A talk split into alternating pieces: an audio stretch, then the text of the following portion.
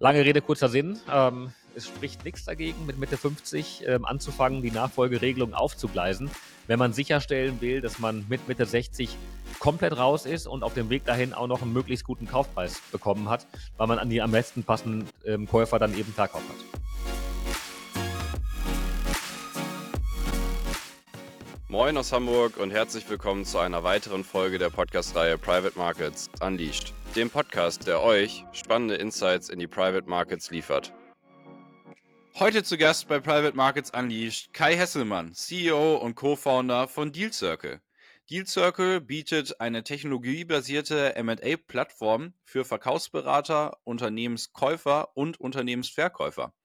Im Wesentlichen äh, wird die Plattform von MA-Beratern genutzt, um Käuferidentifikation und Marktansprache durchzuführen. In der Folge hatten Kai und ich die Chance, über Deal Circle als Unternehmen und den Aufbau von Deal Circle zu sprechen, sowie natürlich auch einen aktuellen Status quo des MA-Markts und Private Equity Markts zu beleuchten. Viel Spaß beim Reinhören und los geht's. Moin Kai, schön, dass du heute da bist. Ich freue mich auf die nächsten 30 bis 45 Minuten mit dir. Moin Philipp, ähm, jetzt hast du ja schon direkt eine harte Zeitvorgabe mitgegeben. Ähm, mal gucken, ob wir uns das daran halten können. ja, mal gucken, ob wir genügend äh, Gesprächsthemen finden äh, oder es äh, sogar noch ein bisschen länger gestalten. Ja, das weiß man vorher ja nicht so genau. ja, also, äh, schön, dass du da bist. Im äh, Deal Circle hatte ja letztes Jahr, würde ich sagen, ein äh, sehr aufregendes Jahr ähm, in Bezug auf äh, medialen Auftritt. Ähm, bevor wir da so ein bisschen äh, äh, näher reinschauen, was ihr eigentlich genau macht und äh, äh, an wen ihr euch denn so richtet, erzähl doch mal so ein bisschen, äh, wie bist du die, Gründer von Deal Circle geworden und was hast du überhaupt vorher gemacht? Ja, also vielen, vielen Dank. Ähm, ich erzähle gerne und jetzt hast du natürlich direkt schon die Steilvorlage geliefert, dass ich jetzt einen sehr, sehr breiten ähm, Rundumschlag mal mache. Mal gucken, ob wir dann mit der Zeit auskommen. Nein, also ähm, ich mache mal kurz und äh, du hakst einfach danach, wo ich noch ein bisschen vertiefen soll. Aber ähm, im Grunde ähm, habe ich in den letzten 20, ja mittlerweile mehr als 20 Jahren so in allen Facetten vom M&A-Markt ähm, gearbeitet. Das ging los auf der Corporate-Seite, dann ging es weiter über die ähm, Transaktionsberatung bei PwC. Ähm, danach war ich Partner bei einem PE-Fonds alles so für vier, fünf, sechs Jahre jeweils, die ganzen Stationen. Und habe eben dann vor gut fünf Jahren mit einem Partner gemeinsam Deal Circle gegründet. Und ähm, genau, Deal Circle, darüber werden wir sicherlich gleich ein bisschen mehr im Detail sprechen, ähm, kannst du dir im Grunde vorstellen wie eine Art Matchmaking-Lösung für den MA-Prozess. Also ähm, im letzten Jahr hat eine, eine, eine, große Zeitung über uns geschrieben, dass wir das Parship für Unternehmenstransaktionen sind. Ähm, und so kann man sich auch in der Tat ganz gut vorstellen.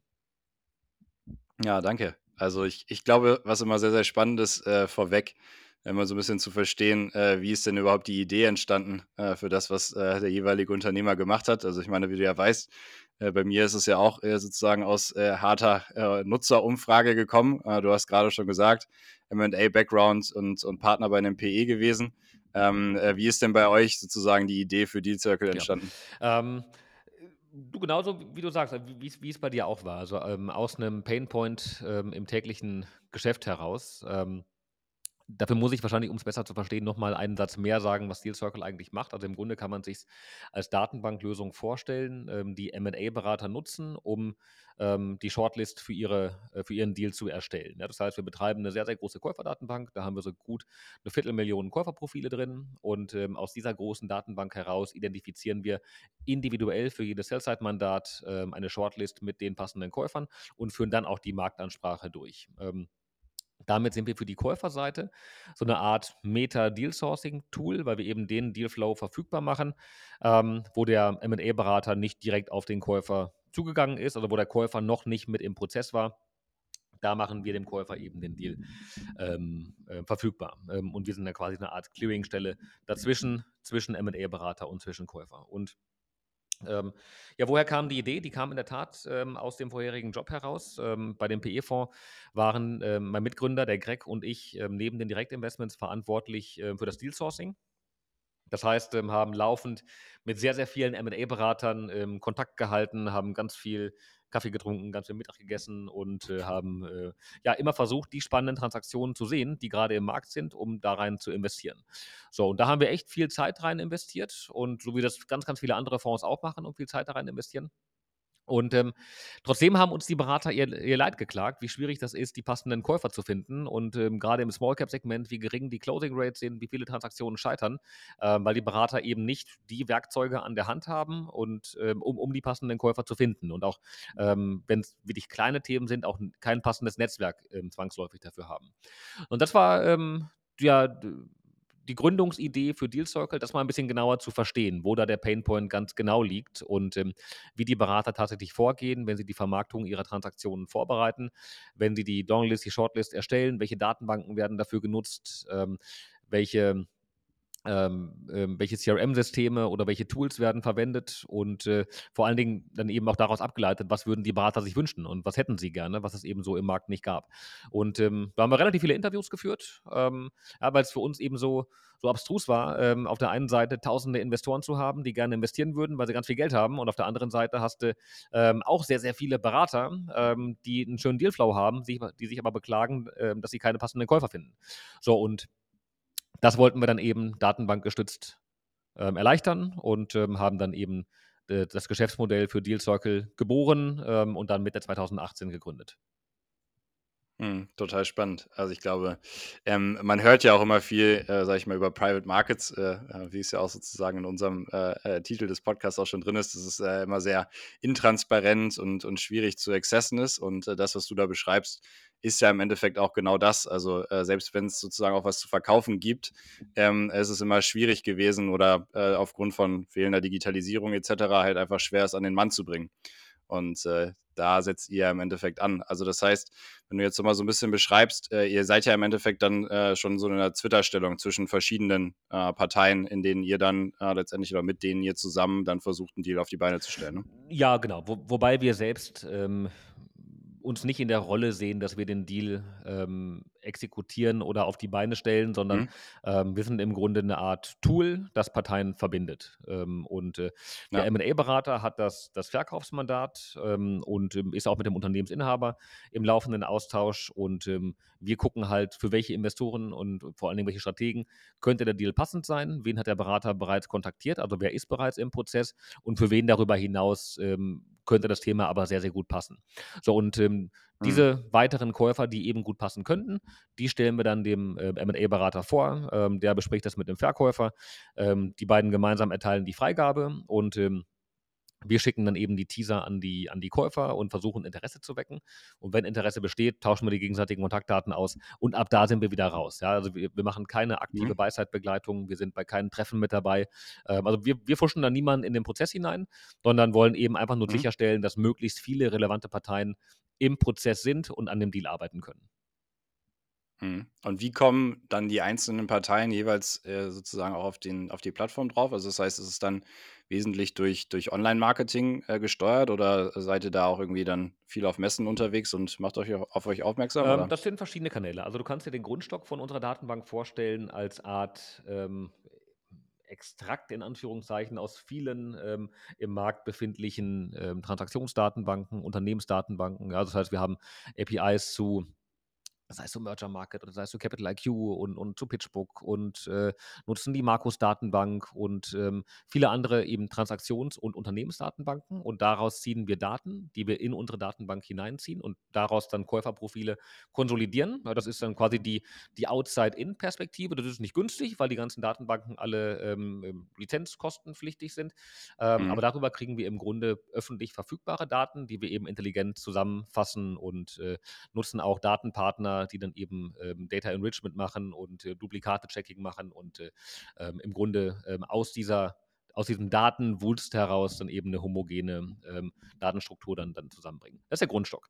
Und ähm, das wird aber mhm. ähm, in der Tat über sehr, sehr viele proprietär erhobene Daten laufend angereichert. Und ähm, die Quellen, über die wir diese proprietären Daten bekommen, ist klar, einerseits ähm, Käufer kommen direkt auf uns zu und äh, heißt jetzt, melden sich über unsere Website, ähm, rufen bei uns an, hören vielleicht ähm, über LinkedIn, wo wir recht aktiv sind, von uns oder ähm, sehen uns bei einer Messe, also kommen proaktiv auf uns zu und sagen uns, wonach sie suchen. Der andere Weg ist, ähm, wir gehen auf die Käufer zu. Das heißt, wir haben ein Sales-Team, was jede Woche hunderte Telefonate führt mit Käufern, um uns Okay. quasi ins Buch diktieren zu lassen, ähm, welche M&A-Strategien gerade verfolgt werden und wonach tatsächlich gesucht wird. Ähm, und für uns der mit Abstand wichtigste Datenlieferant sind aber wirklich die, die täglichen ähm, Projekte, die wir vermarkten, also um dir ein Gefühl zu geben. Im letzten Jahr waren das ähm, 1200 M&A-Deals, die bei uns in die Vermarktung gingen. Das heißt, jeden Tag sind es im Moment so um die sechs, sieben Transaktionen, für die wir die Marktansprache durchführen. Ähm, Im Durchschnitt sind es immer um die 50 Käufer, die wir kontaktieren. Das können mal nur fünf sein, das können aber auch mal 150 sein. Ähm, Im Schnitt immer um die 50. Und ähm, das heißt, darüber haben wir jeden Tag Kontaktpunkte zu 300, 350 ähm, Käufern, denen wir Deals vorstellen ähm, und mit Follow-ups, die wir durchführen. Ähm, und darüber haben wir eine relativ gute Rückmeldungsquote. Und ähm, jede Rückmeldung, die wir Mhm. erhalten, auch jede Absage, die wir bekommen, ist für uns wieder ein Anknüpfungspunkt und ein Datenlieferant, um nachzufragen, super, danke schön für die Absage. Wonach suchst du? Was dürfen wir dir in Zukunft vorstellen? Welche Deals sind für dich interessant? So, das heißt, ähm, da haben wir einfach eine sehr, sehr hohe Sichtbarkeit ähm, auf der Käuferseite im Markt, haben wahnsinnig viele Kontaktpunkte und das ähm, ja, schleift dann die, die Investitionsprofile, die wir in unserer Datenbank haben, die wir über die ganzen anderen Datenbanken extrahiert haben oder aggregiert haben. Ähm, das wird dann eben laufend angereichert mit sehr, sehr viel durch uns selbst proprietär erhobene Daten.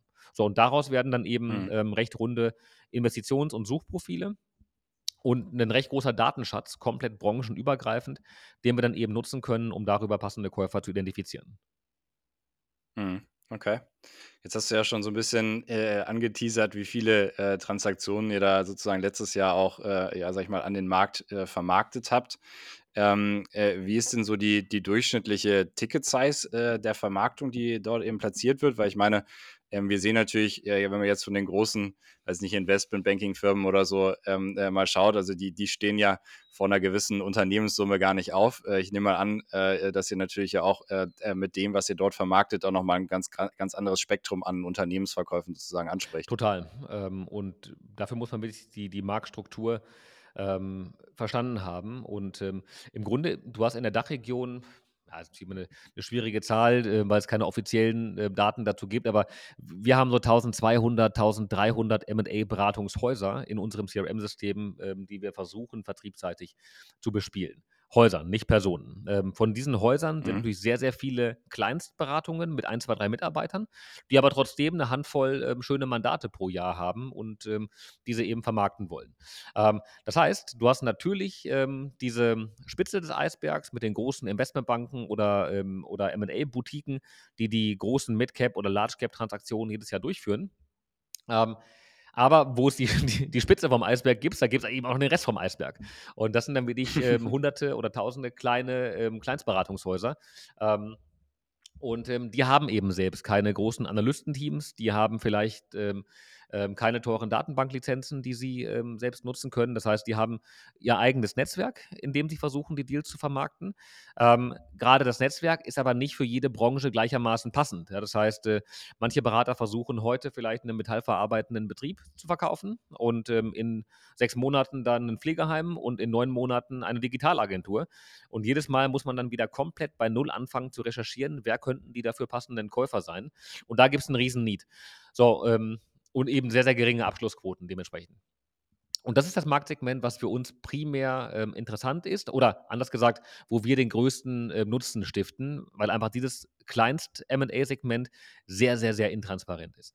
Um deine Frage zu beantworten, also wir starten wirklich bei, äh, bei sehr, sehr kleinen Transaktionen, das heißt bei einem ähm, Enterprise Value von plus minus einer Million Euro. Ähm, ab da haben wir Mhm. einen sinnvollen, guten Käuferzugang ähm, und das geht in der Spitze dann vielleicht hoch bis 100 Millionen Euro Enterprise Value. Ähm, unser Brot- und Buttergeschäft liegt irgendwo dazwischen, aber tendenziell schon eher am unteren Ende.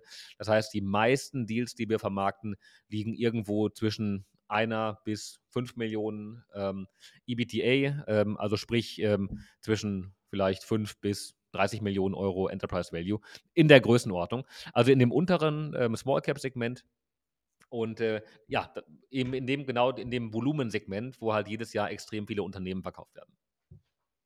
Mhm. Alles klar, verstehe. Und wer ist dann der typische Käufer? Also ich meine, wir haben ja verschiedenste Arten von, von Käufern. Also es kann ja Stratege sein, es kann Family Office sein, Private Equity. Ähm, äh, was ist so, kann man da, kann man da sagen, was, was sich in dem sozusagen Unternehmenswert so am meisten äh, interessiert Mhm. als, als Investorgruppe? Du, im Grunde genau diejenigen, die du gerade angesprochen hast. Vielleicht, ähm, große Konzerne kann man vielleicht ausklammern, ähm, also je nach Technologie, die verkauft wird. Ähm, aber, ähm, die Wahrscheinlichkeit, dass jetzt ein Milliardenkonzern einen kleinen Mittelständler mit mit 11.000.000 € Umsatz kaufen möchte, die Wahrscheinlichkeit ist relativ Mhm. gering. Kommt immer mal wieder vor, wie gesagt, wenn spezielle Nischen sind, aber ist tendenziell eher seltener der Fall. Ähm, aber das heißt, die die Käufer sind natürlich, ja, andere, ähm, ähm, kleinere, ähm, oder mittelgroße Strategen, die sich ähm, durch M&A Mhm. weiterentwickeln wollen und vielleicht Wettbewerber aus dem Markt nehmen oder sich entlang der Wertschöpfungskette weiterentwickeln möchten. Ähm, das sind natürlich Family Offices, klar, keine Frage, aber auch Private Equity. Ähm, also so, so, je nach Größe, also natürlich gibt es auch einige ähm, Small Cap PE-Fonds, die genau in der Größe auch nach Plattforminvestment suchen. Oder ähm, es sind Portfoliounternehmen ähm, von größeren PEs, ähm, die eben Buy und Build machen und sich dann über einen Zukauf weiterentwickeln möchten. Dazu hat man natürlich genau in der Größenordnung, aber auch wahnsinnig viele Deal-by-Deal finanzierte Investorenteams. Ähm, Strukturen, wo vielleicht ein MBI-Manager mit einem Family Office im Hintergrund unterwegs ist oder eben auch, sagt er gerade, wir starten bei einer Million Kaufpreis, da hast du auch sehr, sehr viele Privatpersonen, MBIs, die sich eben ähm, über eine Nachfolgeregelung dann selbst ähm, unternehmerisch betätigen möchten. Mhm. Okay, ja, ich glaube, das ist natürlich auch immer eine, äh, große Chance, ähm, die bislang in Deutschland ja wenig, äh, sozusagen, äh, bespielt wird. Ich glaube, du hast da letztens auch, äh, bei LinkedIn drüber geschrieben, äh, dass, äh, ja im Endeffekt, äh, so diese Unternehmensnachfolge und die ganzen Sparkassen ja, äh, sage ich mal, da mehr, ähm, äh, unterstützt werden müssen eigentlich, äh, um, äh, letztendlich nicht so viele Unternehmen, ähm, äh, zum Schließen letztendlich zu bringen. Äh, vielleicht kannst du da noch mal so ein bisschen, äh, was zu erzählen? Gerne. Ähm, äh, also, um da die den den die Notwendigkeit im Markt noch ein bisschen besser zu verstehen, muss man sich bewusst machen, wie viele Transaktionen jedes Jahr tatsächlich anstehen. Und, ähm, auch da gibt es so eine Dunkelziffer, aber die KfW veröffentlicht da jedes Jahr immer den den Nachfolgemonitor und, ähm, die gehen jedes Jahr von rund 200.000 Unternehmensnachfolgen aus. Also, 'ne gigantisch große Zahl. Ähm, man kann es relativ schnell nachvollziehen, wenn man sich mal die, ähm, Unternehmenslandschaft in Deutschland vor Augen führt. Ja, in Deutschland gibt es so 4.500.000, 5.000.000 Unternehmen, von denen natürlich sehr, sehr viele Kleinstunternehmen sind. Ähm, ähm, und, ähm, innerhalb von diesen 4.500.000 oder 5.000.000 Unternehmen hast du eine Alterspyramide, die durch das, ähm, In-Rente-Gehen der Babyboomer-Generation so ausschaut, dass mehr als ein Drittel der Unternehmensinhaber in Deutschland, äh, bereits jetzt älter als 60 Jahre ist. Ja, das heißt, ähm, Mhm. Ja, wenn du sagst, von denen, ähm, sagen wir mal, um es einfach zu rechnen zu halten, 4.500.000 Unternehmen in Deutschland, davon ähm, ein Drittel älter als 60, also 1,5 Millionen Unternehmen, äh, wo die Inhaber mindestens 60 Jahre alt sind. Dann kannst du auf der Zeitachse ableiten, wie viele Nachfolgeregelungen alleine altersbedingt in den nächsten Jahren anstehen. Und das ist ein Riesenthema. Ähm, also rund 200.000 altersbedingte Nachfolgen pro Jahr.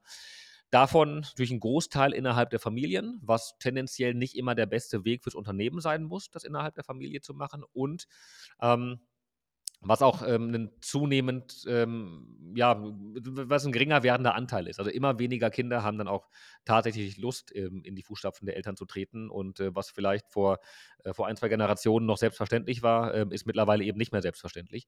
Das heißt, ähm, auch die Nachfolgeregelung über die Kinder, ähm, wird etwas weniger, aber ist immer noch der Haupt der Hauptweg. Das heißt, ungefähr die Hälfte der Nachfolgen wird innerhalb der Familie geregelt, bleiben trotzdem jedes Jahr noch 100.000 Nachfolgen übrig, die außerhalb der Familie zu regeln sind.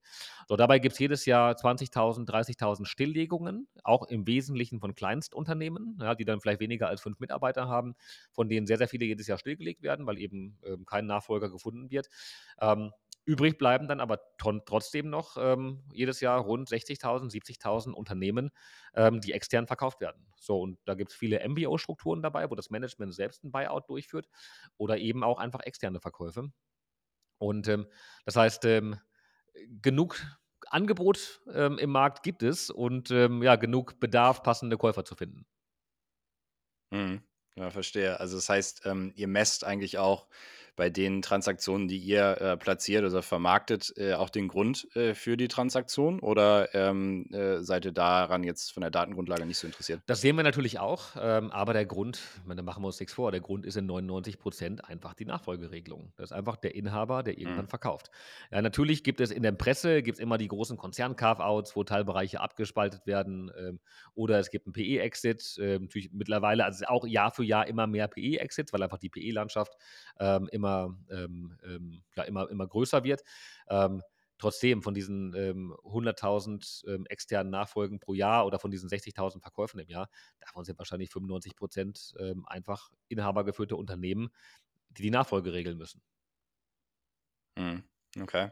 Gibt es da so eine, in, also eine Industrie, ja, die sich so als, als Cluster bilden lässt, äh, welche am häufigsten äh, über eure Plattform äh, vertrieben wird, oder ist das äh, durchweg gemischt? Das ist ein 'n ziemlicher Querschnitt durch die deutsche Industrie. Ähm, ja, ich sagte ja, letztes Jahr waren so gut tau 1.200 Deals, ähm, und, ähm, damit schon eine ausreichend große Grundgesamtheit, ähm, um es auch dann mehr oder weniger statistisch über die Wirtschaftszweige in Deutschland, ähm, zu legen. Das heißt, da ist natürlich sehr viel Industrie dabei, ähm, viel Metallverarbeitung, ein bisschen Automotive ist, ähm, mit dabei, aber auch natürlich sehr, sehr viel Dienstleistungen, und dann auch alle Arten von Dienstleistungen, sei es jetzt Industriedienstleistungen, sei es jetzt, aus dem Bereich IT, IT-Services, IT-Systemhäuser, ähm, aber auch aus dem Gesundheitswesen heraus. Ähm, Pflege ist immer ähm, stark, sehr, sehr stark fragmentiert und deswegen auch dann natürlich mit, mit vielen Kleinstbetrieben, die verkauft werden.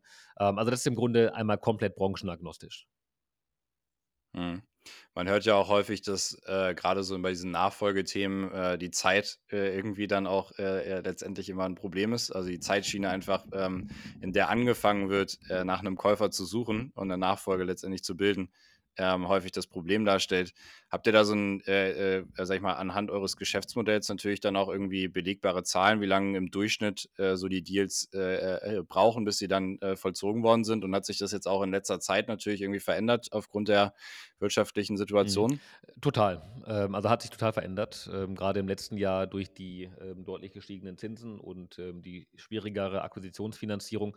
Ähm, das hat sicherlich eine Auswirkung gehabt auf die Transaktionsdauer. Also man kann tendenziell sagen, umso größer der Deal wird, umso schneller geht es mit der, äh, mit der Execution.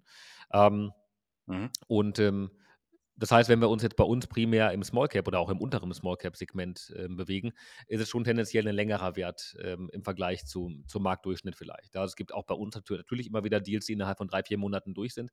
Ähm, der Durchschnitt war aber ähm, lange Zeit so um die neun Monate und ist im Moment eher so Mhm. Richtung 12, 13 Monate ähm, angestiegen.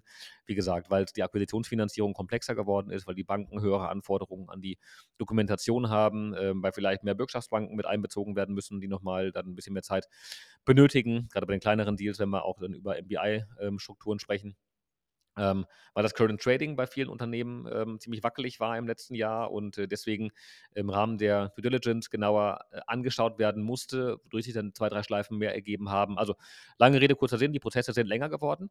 Ähm, ich glaube, was aber noch ein viel, viel größerer Faktor ist, ähm, in Bezug auf die Nachfolge ist gar nicht, ob jetzt die Execution vom Deal neun Monate dauert oder ob es äh, zwölf Monate dauert, ähm, sondern die Zeit davor. Das ist das Kriegsentscheidende. Und ähm, ähm, ich glaube, da müssen wir alle versuchen, daran zu arbeiten, den Unternehmensinhabern ähm, bewusst zu machen, wie viel Wert vernichtet werden kann, wenn man sich zu spät mit dem Thema Nachfolge beschäftigt. Und äh, viele Unternehmer, die mit Mitte 60 dann zur Erkenntnis kommen und sagen, ach ja, okay, ich bin jetzt an dem Punkt, ich möchte jetzt bitte sofort verkaufen, ich habe keine Lust mehr, vielleicht die multiplen Krisen in der Welt, ähm, ich habe keine Lust mehr drauf, ich will jetzt verkaufen. Das Unternehmen aber noch überhaupt nicht auf den Verkauf vorbereitet ist. Hohe Inha Inhaberabhängigkeit, vielleicht äh, ein, zwei Bugs im Geschäftsmodell, hohe Kundenabhängigkeiten, fehlende Transparenz, kein vernünftiges Zahlenwerk, kein Businessplan. Ähm, und ähm, das sind natürlich die schlechtesten Voraussetzungen, die man haben kann, um dann in den Exit-Prozess hineinzugehen. Ähm, und ähm, Deswegen idealerweise starten die Unternehmer schon zehn Jahre davor. Ähm, also wenn man für sich das Ziel gelegt hat, ich möchte mit Mitte 60 raus sein, startet man gerne schon mit Mitte 50 ähm, die ersten Vorbereitungen zu treffen für die Unternehmensnachfolge. Das ist emotional nicht ganz einfach, ja, weil mit Mitte 50 ist man noch sowas von voll im Saft und sich dann damit zu beschäftigen, äh, mit dem eigenen Ausscheiden aus dem eigenen Unternehmen, mit dem Verkauf vom eigenen Unternehmen, obwohl man noch große Pläne hat und äh, gerade auf der ähm, ja, auf dem Peak des eigenen Schaffens angekommen ist, das ist emotional nicht ganz leicht. Und äh, ein mhm. Stück weit natürlich auch ein, ein, ein Beschäftigen mit der eigenen Endlichkeit, das dann ähm, zu einem gewissen Zeitpunkt eben die letzte Lebensphase vielleicht eingeleitet wird, was für viele dann eben damit verknüpft ist, ähm, aus dem Unternehmertum auszuscheiden. Ähm, dennoch ist es wahnsinnig wichtig, denn machen wir uns mal die Zeitachse bewusst, wenn es ähm, von Mitte 50 bis Mitte 60 ähm, klappen soll. Ähm, es dauert gerne mal ähm, vielleicht einen also wenn, wenn, noch die Nachfolge im Unternehmen auch geregelt werden muss. Dauert vielleicht gerne mal ein Jahr, bis man überhaupt einen Nachfolger ähm, gefunden hat, ähm, der die Rolle in der Geschäftsführung dann einnehmen kann. Ähm, vielleicht braucht man sogar noch mal einen zweiten Anlauf und stellt nach ein, zwei Jahren fest, dass derjenige Nachfolger doch nicht der richtige war. Das heißt, darüber hat man dann schnell zwei, drei, vier Jahre, die ins Land gegangen sind. Da muss derjenige noch eingearbeitet werden. Ähm, vielleicht müssen noch steuerliche Strukturen innerhalb von einer Holdingstruktur oder so geschaffen werden, um den Verkauf effizient machen zu können. Wenn es dann noch darum geht, dass man im Unternehmen vielleicht hohe Kundenabhängigkeiten hat, ähm, die gelöst werden müssen, kann das eine gewisse Zeit dauern. Ähm, und ähm,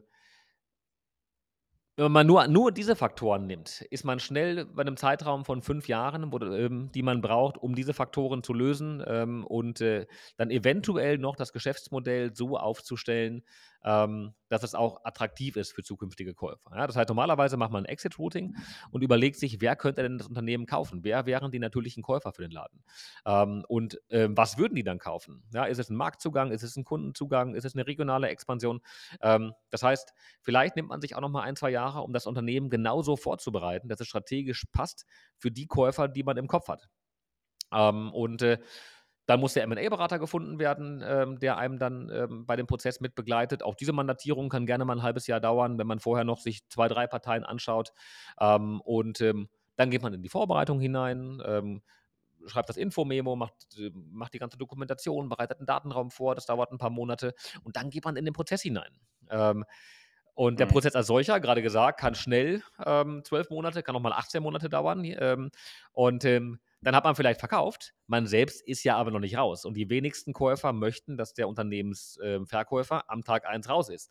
Das heißt, dann gibt es vielleicht noch eine mhm. Übergangszeit von einem halben Jahr oder von einem Jahr, ähm, die man noch in der Berater- oder in der Beiratsrolle noch mit dabei ist. Und äh, wenn man all das mal zusammenfasst, was ich jetzt hier gerade so aufgezählt habe, dann ist man sehr, sehr schnell bei einem Zeitraum von sieben Jahren bis zehn Jahren. Ähm, bis man dann tatsächlich wirklich raus ist. Und um dann noch ein bisschen Puffer zu haben, gerne mal ein, zwei Jahre mehr einplanen. Also Lange Rede, kurzer Sinn. Ähm, es spricht nichts dagegen, mit Mitte 50 ähm, anzufangen, die Nachfolgeregelung aufzugleisen, wenn man sicherstellen will, dass man mit Mitte 60 komplett raus ist und auf dem Weg dahin auch noch einen möglichst guten Kaufpreis bekommen hat, weil man an die am besten passenden ähm, Käufer dann eben verkauft hat. Hm. Ja, also diese Zeitschiene, die ist wahrscheinlich wirklich vielen einfach gar nicht bewusst. Ähm, und äh, dass äh, sich frühzeitig damit auseinandersetzen, dass äh, die Karriere dann sozusagen auch mal vorbei ist, ähm, äh, das macht es äh, dann wahrscheinlich äh, insgesamt auch nicht wirklich leichter für die Person. Ähm, Jetzt äh, sind wir ja beide Gründer äh, von irgendwie äh, Unternehmen, die sich ja schon auch mit Digitalisierung und irgendwie Fortentwicklung von Prozessen auseinandersetzen in verschiedenen Teilbereichen von Private Markets.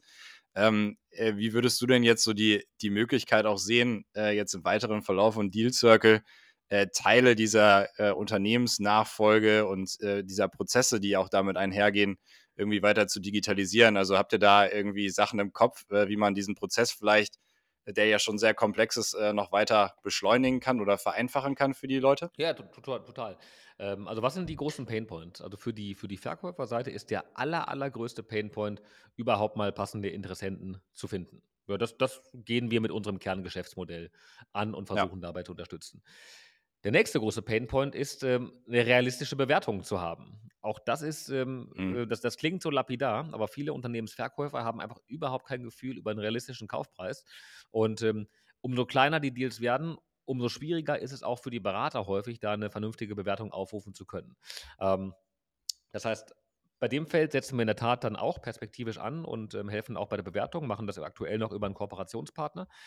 Ähm, und ähm, der dritte ganz, ganz wesentliche Faktor ähm, ist eben die professionelle Prozessvorbereitung und Prozessführung. So, das werden wir nicht machen. Ja, Mhm. wir selbst gehen nicht in die M&A ähm, ähm, Lead Advisory hinein. Wir machen selbst nicht die Prozesssteuerung, aber wir möchten natürlich den Beratern die Tools mit an die Hand geben, um möglichst schnell, möglichst effizient, auch für sehr kleine Transaktionen, ähm, die Abwicklung machen zu können. Ja, das geht dann vielleicht los bei einem AI-generierten Teaser und Infomemo, ähm, woran wir aktuell arbeiten. Das geht aber auch ähm, darüber, dass wir natürlich laufend Best Practice Tools zur Verfügung stellen, sei es Templates für eine, für eine, für eine marktfähige NDA oder für, ähm, äh, für LOIs oder für auch wieder für ein Infomemo, für einen Teaser, für eine Bewertung. Ähm, das heißt, möchten da den Professionalisierungsgrad in der Branche erhöhen, machen das über viele Content-Formate auch, machen das über Webinare, haben unseren eigenen Podcast Close the Deal, ähm, wo ich jede Woche dann Mhm. Persönlichkeiten aus dem M&A-Kosmos interviewe, ähm, zum Markt, aber auch dann eben zu den Geschichten hinter den Personen. So, und ähm, so möchten wir einfach ja nochmal den Professionalisierungsgrad auch im Small Cap ähm, erhöhen und ähm, so eben der Verkäuferseite helfen. Auf der Käuferseite ist der große Painpoint auch, erstmal die passenden Targets zu finden. Ja, gerade gesagt, eigentlich ähm, ab- abstrus. Ähm, beide Seiten haben den großen Painpoint, sich jeweils finden zu müssen und dabei versuchen wir zu helfen. Ähm, der weitere große Painpoint für die Käufer ist aber auch noch die Finanzierung zu regeln. Ähm, so, und auch da haben wir ein Produkt ähm, und sind ähm, mit einem Acquisition Finance Produkt aktiv. Kannst du dir vorstellen, im Grunde wie eine Art Debt Advisory für die Käuferseite, für Small Cap Transaktionen, äh, wo wir eben auch den Käufern dabei helfen, eine passende Finanzierung zu finden. Also, lange Rede, kurzer Sinn. Unser, unsere Vision ist, unser Ziel ist es, eine Infrastruktur zu bieten, eine Art Intelligenz, eine Art Gehirn zu bieten ähm, für alle Teilnehmer im Markt, um möglichst schnell die MA-Deals und die Nachfolgeregelungen abwickeln zu können. Nie aus der Beraterperspektive heraus, sondern eben aus der Perspektive von einem ähm, Tech-Tool heraus. Mhm. Also das heißt, ihr seht uns ja, seht euch ja im Endeffekt auch als wesentliche Unterstützung für den Berater, äh, eben äh, das Unternehmen dann möglichst schnell äh, an den Mann zu bringen, auch Endeffekt. für ne? beide Seiten. Also natürlich ähm, kommen wir primär über die Beraterseite, weil die haben das Verkaufsmandat. Ja. Ähm, aber dann ähm, helfen wir eben gleichermaßen den Käufern erstmal in den Prozess hineinzukommen. Wir helfen beiden Seiten dabei, die Finanzierung zu regeln. Ähm, aber du hast recht, also der, der primäre Ausgangspunkt ist der Berater mit dem Verkaufsmandat. Ja, was ja im Endeffekt auch wirklich äh, für den Unternehmensverkäufer eine, eine äh, wirklich wichtige Entscheidung ist, äh, den richtigen Berater auszuwählen, weil äh, am Ende äh, berät der Berater ja im Endeffekt äh, häufig bei manchen Menschen die einzige Unternehmenstransaktion im gesamten Leben. Ähm, und damit hat er ja schon eine sehr ähm, exponierte und ja, vertrauenswürdige Position, die er da ausfüllen Ja. muss. Ne? Ja, ja, und ähm, auch da ist ein großes, liegt ein großes Problem für die Unternehmensinhaber, denn ähm, die haben im Zweifel keine Ahnung, wie sie den für, sich am besten passenden Berater finden. Ähm, ja, Mhm. und ähm, gerade bei den kleinen Transaktionen, ähm, wenn ich da bei Google eingebe, MA-Berater, ähm, da kriege ich nicht unbedingt Mhm. ähm, durch, da, da, haben die Berater, die in der Größenordnung aktiv sind, nicht unbedingt ein Top-SEO-Ranking. Ähm, das heißt, ich finde dann nicht unbedingt die, die passenden Häuser für mich. Mhm. Vielleicht geht es dann irgendwie übers Netzwerk, über Empfehlungen, ähm, aber da einen, einen seriösen und professionellen Berater zu finden, ist nicht ganz einfach für die Unternehmensinhaber. Na, das heißt, es werden sich ja häufig dann wahrscheinlich auch Unternehmen einfach auch direkt bei euch melden, nehme ich mal an. ne?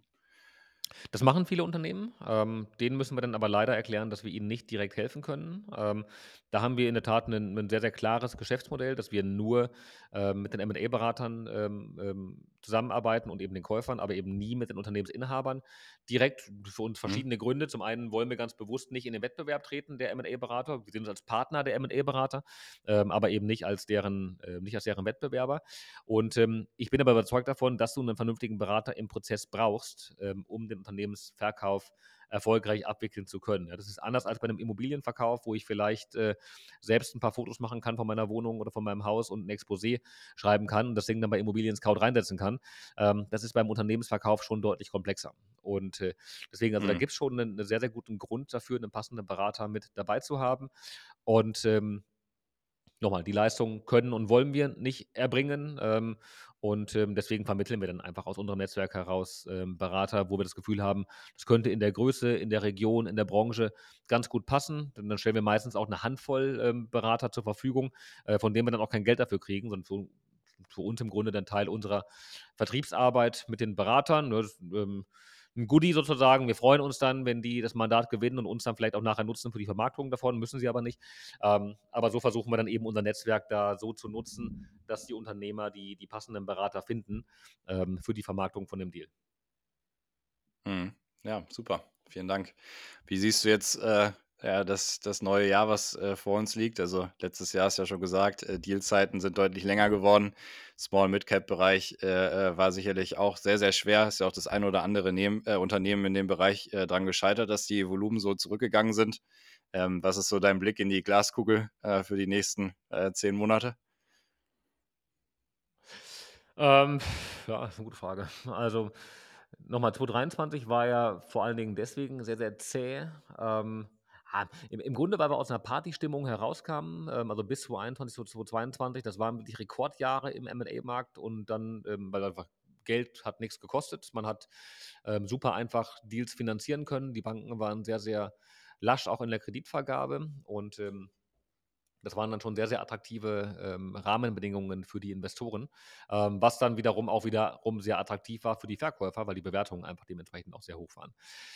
Das hat sich dann 2023 geändert. Ähm, die Bewertungen sind ein Stück runter, ähm, aber eben noch nicht so stark, wie, es, wie sie hätten runterkommen müssen ähm, durch die gestiegenen Zinsen. Ähm, und das heißt im Grunde, da, da stehen wir heute, dass äh, die, die Finanzierbarkeit der, oder die, die, die Strukturierung der Akquisitionsfinanzierung deutlich schwieriger geworden ist. Äh, die Kalkulation der Investoren ähm, etwas verhagelt wurde durch die höheren Zinsen. Auf der anderen Seite die Preise noch nicht so stark runtergekommen sind, wie sie vielleicht hätten runterkommen müssen, weil natürlich die Unternehmensinhaber auch einen, einen gewissen Wert im Kopf haben, den sie sich vorstellen für ihr Lebenswerk. So, und ähm, meine Erwartung ist jetzt in 2024, dass es erstmal so weitergehen wird. Ähm, und es ist positiv, dass die, dass die FED erste Zinssenkungen ähm, angekündigt hat. Ähm, die EZB war da deutlich zurückhaltender. Jetzt mal gestern, vorgestern die neuen ähm, Inflationsdaten bekommen, ähm, die auf einem sehr niedrigen Niveau sind, niedrigsten Niveau seit zweieinhalb Jahren, ähm, was dann wiederum ähm, dafür sprechen würde, dass die Zinsen auch langsam wieder gesenkt werden können, auch in der Eurozone, was vermutlich irgendwann im Laufe des zweiten Halbjahres dann auch passieren wird. Bis dahin, glaube ich, wird es noch ähnlich zäh weitergehen. Denn gerade mit dieser Perspektive, dass mhm. die Zinsen wieder senken könnten, und ähm, die Hypothekenmärkte haben das, oder die Hypothekenzinsen haben das schon vorweggenommen. Die sind ja massiv runtergekommen schon wieder. Ähm, ich glaube, im MA-Markt wird es ähnlich sein, weil ähm, diese Perspektive, sinkende Zinsen to come, ähm, sind für die Unternehmensinhaber natürlich genau das Argument, ähm, warum sie sagen, ja, ist ja super, Zinsen sinken wieder, dann kann ich meine Bewertungsvorstellungen ja hochlassen. Ähm, und ähm, ich glaube, bis dann halt wirklich was passiert ist auf der Zinsseite, ähm, wird es so zäh weitergehen. Ähm, so, natürlich kann man jetzt noch die große Brille aufmachen, wo steht Deutschland wirtschaftlich? Ähm, und wir, wir tanzen ja immer so um die Rezession drumherum und das machen wir auch immer noch. Die, Demokrat äh, die, die Bürokratie ähm, die, ähm, die Verwaltung ist äh, extrem bürokratisch und könnte vielleicht ein bisschen entschlackt werden und, und ähm, äh, pragmatischer gestaltet werden es gibt in Deutschland schon ein paar Faktoren, ähm, die nicht unbedingt wirtschaftsfreundlich sind, ähm, die angefasst werden müssen. Ähm, und auch da gibt es, glaube ich, in der Bevölkerung schon ein, ein, klares, ein klares Bild, eine klare Tendenz, ähm, ähm, dass eine, eine, Awareness dafür aufgekommen ist, dass was gemacht werden muss.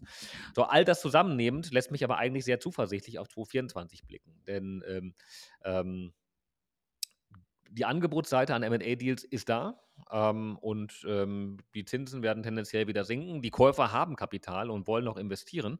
Ähm, und ähm, gesamtwirtschaftlich hoffe ich, dass wir ähm, so das, das, das, das, niedrige Wachstumsniveau jetzt mittlerweile ähm, erreicht haben und auch dann Richtung 2024, 2025 wieder ein leichtes Wachstum in Deutschland stattfinden könnte. also ich glaube, 2023, ähm, der Jahreswechsel 2024 jetzt, das war hoffentlich der Tiefpunkt für den M&A-Markt. Vielleicht irre ich mich aber auch und alles ähm, dreht sich komplett. Da hätte mich vor zwei Jahren gefragt, als der Krieg in der Ukraine noch nicht absehbar war. Da wäre es ein vollkommen anderer Ausblick gewesen. So, dann passiert halt auf der globalen Makroebene passieren schreckliche Dinge, äh, was dann die Energiepreise explodieren lässt, was die Inflation explodieren lässt, was dann die Zinsen dramatisch hochgehen lässt das kannst du alles nicht absehen. Und deswegen ist da der Blick in die Glaskugel natürlich wahnsinnig schwierig. Absolut. Aber ich glaube, du hast da schon viel äh, sozusagen richtig ähm, zusammengefasst und äh, wir schauen mal, was dann am Ende davon eintritt. Ähm, äh, wir hoffen natürlich alle auf äh, bessere politische Entwicklungen und äh, mehr Unternehmerfreundlichkeit. Ähm, mal schauen, ob uns das äh, sozusagen hier in Deutschland auch wieder gelingt. Vielleicht mal zum Abschluss äh, noch so ein bisschen äh, auf deinem LinkedIn-Profil steht ja jetzt auch, du bist als Bin Business Angel aktiv. kannst du ja noch vielleicht ein, zwei Einblicke geben. in was investierst du da aktuell und woran glaubt sozusagen Kai Hesselmann persönlich, was, was sozusagen als, als Startup in nächster Zeit ganz gut laufen wird? Ähm, ja, also in der Tat begleite ich ganz gerne immer junge Unternehmen ähm, aus der Angel-Perspektive heraus ähm, und, und war da in der Vergangenheit ein bisschen branchenagnostisch. Natürlich ist es immer eine Mischung aus, äh, macht es irgendwie Klick mit dem Gründerteam und ist die Idee eine coole ähm, und ähm, hat man das Gefühl, einerseits ähm, einen Mehrwert bieten zu können, aber andererseits auch ähm, sind es äh, vielleicht also Gründer oder auch ähm, Investoren, die mit im Boot sind, von denen man selbst was lernen kann, wo man was mitnehmen kann, äh, worauf ich dann immer stark geachtet habe. Und äh, natürlich ist es für mich immer ein Spagat, ähm, wie allokiert man seine Zeit und, und ähm, wie viel Zeit, wie viele Ressourcen gehen in Deal Circle hinein und wie viel Zeit habe ich dann parallel, um mich vernünftig ähm, um die Angel-Tickets kümmern zu können. Das variiert natürlich auch von Investment zu Investment und äh, manche, die etwas größer sind ähm, oder auch die ähm, etwas breiteren Investorenpool haben, ähm, da kann und will ich mich natürlich jetzt gar nicht so dramatisch ähm, umfangreich mit, mit einbinden. Andere jüngere Startups, äh, vielleicht mit einem ähm, relativ ähm, überschaubaren Cap-Table, ähm, kann ich vielleicht noch intensiver mitarbeiten. Und ähm, trotzdem ist es immer ein Trade-off, ähm, wo packe ich meine Zeit am sinnvollsten rein, in Deal Circle oder in die, ähm, in die Angel Investments. Ich, ich stelle für mich fest, dass es ein bisschen ähm, synergetisch auch ist und äh, dass ich sowohl von den anderen Investoren, die mit dabei sind, was lerne, was ich wiederum für Deal Circle mitbringen kann, als auch natürlich von den ähm, ähm, Entwicklungen der Unternehmen selbst, also von, von der Herangehensweise anderer Gründer ähm, viel lernen kann und ähm, ich immer wieder auf neue Ideen komme, die ich dann wiederum für Deal Circle versuche umzusetzen. So, im Moment versuche ich mich schon tendenziell eher auf den ähm, MA-Markt zu fokussieren und ähm, weil da einfach jetzt mittlerweile viel passiert und äh, ähm, junge Technologieunternehmen aufkommen, ähm, die versuchen entlang der MA-Wertschöpfungskette ähm, einzelne Prozessschritte zu automatisieren und ähm, ja, gerade eben im letzten Jahr all das, was da ähm, im Wesentlichen durch ähm, OpenAI ähm, getrieben wurde auf der KI-Seite, was da möglich gemacht wurde mit, mit sehr einfachen Lösungen. Ähm, das hat natürlich jetzt auch dann die ersten ähm, ähm, die ersten neuen Startups im MA-Segment ähm, auf die Bühne gebracht. So, und da glaube ich, kann ich mich ganz gut einbringen. Da habe ich ein gutes Netzwerk, da habe ich ein paar Ideen und viele Erfahrungen schon gesammelt und ähm, deswegen bin ich da jetzt dann auch primär ähm, dann aktiv. Ja, aber für mich eher opportunistisch. Ähm, ich verfolge da jetzt, ähm, ja, natürlich per se muss ein Portfolio-Ansatz verfolgen, ähm, weil ähm, es nur in, in, ein, zwei Tickets hineinzugehen, macht wirtschaftlich keinen Sinn, äh, weil die Ausfallwahrscheinlichkeit schon eine hohe ist. Ähm, Trotzdem ist es jetzt für mich nicht so, dass ich sage, ich muss jetzt ein Ticket pro Monat machen, sondern äh, wenn da etwas über, die, über den Weg läuft, was ich spannend finde und wo ich sage, Mensch, da kann ich einen Mehrwert bringen, dann bin ich gerne mit dabei. Ähm, so, und wenn nicht, dann halt nicht. Dann kriege ich meine Zeit auch so ganz gut investiert. Das denke ich, ja. Ihr habt ja jetzt äh, auch äh, intern äh, eine Ausgründung. Äh, kannst du da schon mehr zu sagen oder ist das äh, noch was, was noch nicht äh, veröffentlicht werden darf? Kann ich in der Tat noch nichts drüber sagen. Ähm, aber ja, wir haben uns ähm, einen, ähm, wir, wir, nennen das einen nachträglichen Co-Founder mit ins Boot, ins Boot, genommen, den Flo Adomite, ähm, der gerade daran arbeitet, ähm, ähm, einen ja, quasi ein Start-up innerhalb von Deal Circle an den Markt zu bringen. Das wird in den nächsten ja, vermutlich äh, ja, Anfang nächst, vom, vom nächsten Quartal vermutlich soweit sein und äh, dann kann ich auch ein bisschen mehr dazu erzählen. Sehr gut. Na gut, dann äh, müssen wir dich wohl in einem Jahr nochmal einladen, damit du dann auch ein bisschen mehr dazu sagen sehr, darfst. Sehr gerne. dann schauen wir nochmal auch zurück, äh, ob sich so die Predictions, die du jetzt ausgesprochen hast, äh, heute auch so manifestiert haben. Äh, in jedem Fall äh, herzlichen Dank für deine Zeit ähm, und äh, die spannenden Einblicke in Deal Circle. Ähm, wünsche euch äh, auch da viel Erfolg, äh, dass ihr auch dieses Unternehmensnachfolgethema äh, in Deutschland irgendwie ein bisschen unterstützen könnt, ähm, sodass wir da hoffentlich weniger Schließungen haben und mehr Unternehmen auch weitergeführt werden können. Also, das würde ich mir auch wünschen. vielen, vielen Dank, ähm, lieber Philipp. Hat Spaß gemacht und ähm, ja, hoffentlich war was Spannendes für die Zuhörer mit dabei bin mir sicher. Dann äh, bis ganz bald. Bis bald, ciao.